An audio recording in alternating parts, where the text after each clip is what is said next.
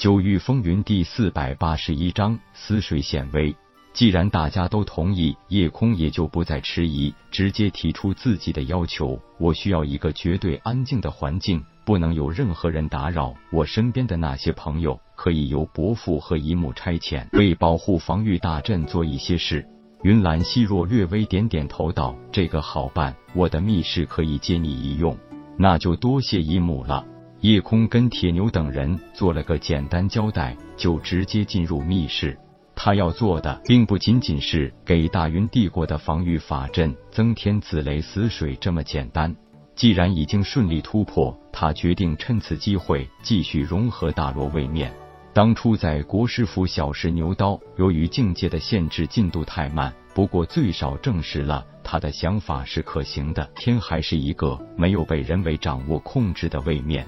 紫雷死水这一武技极为霸道。不管是什么属性的灵力，都必须先进行雷化，在武者体内形成威力巨大的紫色神雷，最后利用身体各种巧妙的协同运作，将紫色神雷压缩成一滴死水。虽然看上去只有那么一滴，但是发动攻击离开身体后，就会在十丈范围内形成一个水雾弥漫的独立空间。所有沾染上水雾的人都会被死水瞬间入侵身体。化虚境以下的武者根本没有机会去体会到死水的最可怕之处，就已经直接被爆体变成一团血雾。而作为归真境的强者，也只能减缓死水入侵的速度，但是很难真正阻止死水的入侵。为了阻止死水侵蚀身体，武者将付出十分惨重的代价。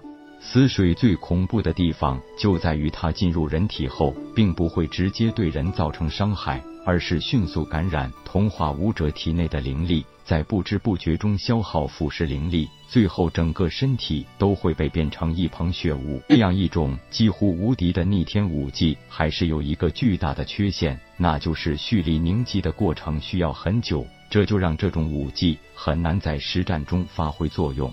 毕竟生死之战，没人会等着你在那蓄力凝集。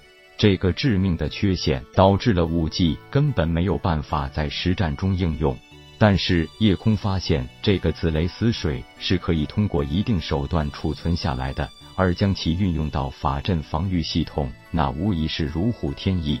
以他现在的速度，在忽略自身灵力消耗的前提下，每个时辰才能凝练出一滴死水。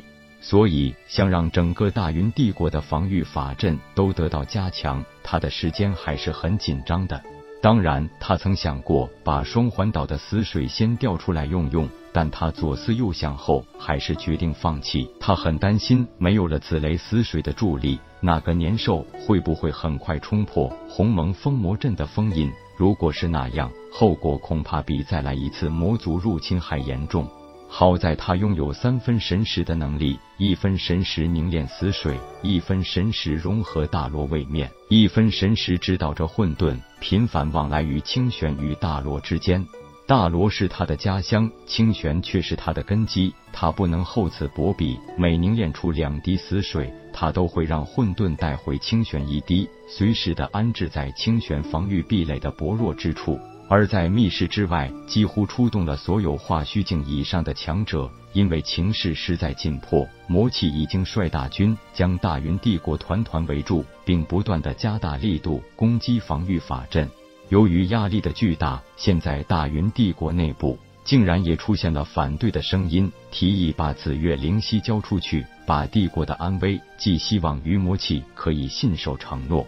作为大罗天最顶尖的神阵师，云岚希若也发现了痴琴绝佳的阵道天赋。在了解到他与自己外甥的亲密关系后，更是毫无保留的倾囊相授。痴琴的阵道造诣也是突飞猛进，当然，同时受益的还有紫月涛。虽然防御法阵是所有武者都可以参加助力的。但效果必然比不上精通阵法的阵师了。魔族大军进攻大云帝国是无所不用其极，云岚希若为首的抵抗大军，为了抵御魔族，自然也是不遗余力。当发现了虾梦幻天香的特殊本领后，云岚希若也立即采取行动，让香儿的特长也发挥出应有的作用。紫雷死水加诸防御法阵与增强防御壁垒还是略有不同的。作为清玄之主，他可以随心所欲的布置，但是大云帝国的防御法阵就不行了，必须结合法阵本身的特点进行有序的定点排列。随着对大云帝国这片疆域的融合，他也自然而然的迅速了解防御法阵的优缺点，并且很快制定出了一个可行的方案。每攒够九滴死水，他就会亲自交给一木，并交代好安置地点。仅仅在第一组九滴死水安置好后，就迅速体现出他强大而恐怖的威力。每个攻击防御法阵的魔族或是大罗叛军，只要是化虚境之下，无一幸免，都会被瞬间化成一捧血雾。而那些归真境强者，也都表现出异常的痛苦和惊异。怎么可能？这竟然是紫雷死水，紫月清流。没想到你竟然舍得用你女儿的精血来制造紫雷死水。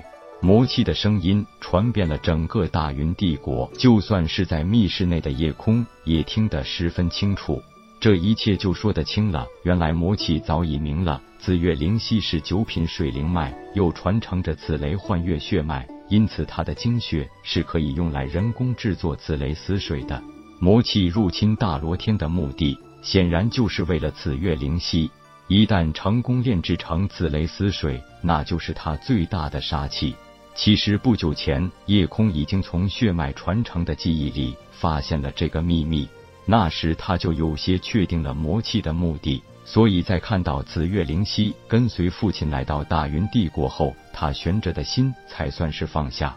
因为那个炼制死水的秘法实在太残忍、太恐怖，简直就是惨无人道。别说是看见，就算是想一想，都会不寒而栗，起一身鸡皮疙瘩。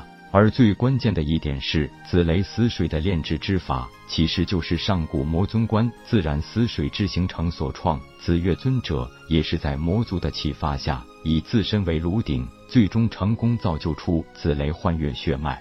并且创出紫雷死水的武技魔气的话，让大云帝国再次举国沸腾。竟然有人信了他的话，真的逼迫紫月家族把紫月灵犀献祭出来。本章结束，各位朋友，动动你发财的小手，为倾城点赞、订阅、分享，您的鼓励是我坚持下去的动力。最近，形成新的有声小说《我的老婆是双胞胎》也持续更新了，讲述退役特种兵与美女老婆和小姨子的幸福都市生活，简直羡煞旁人。期待你的收听。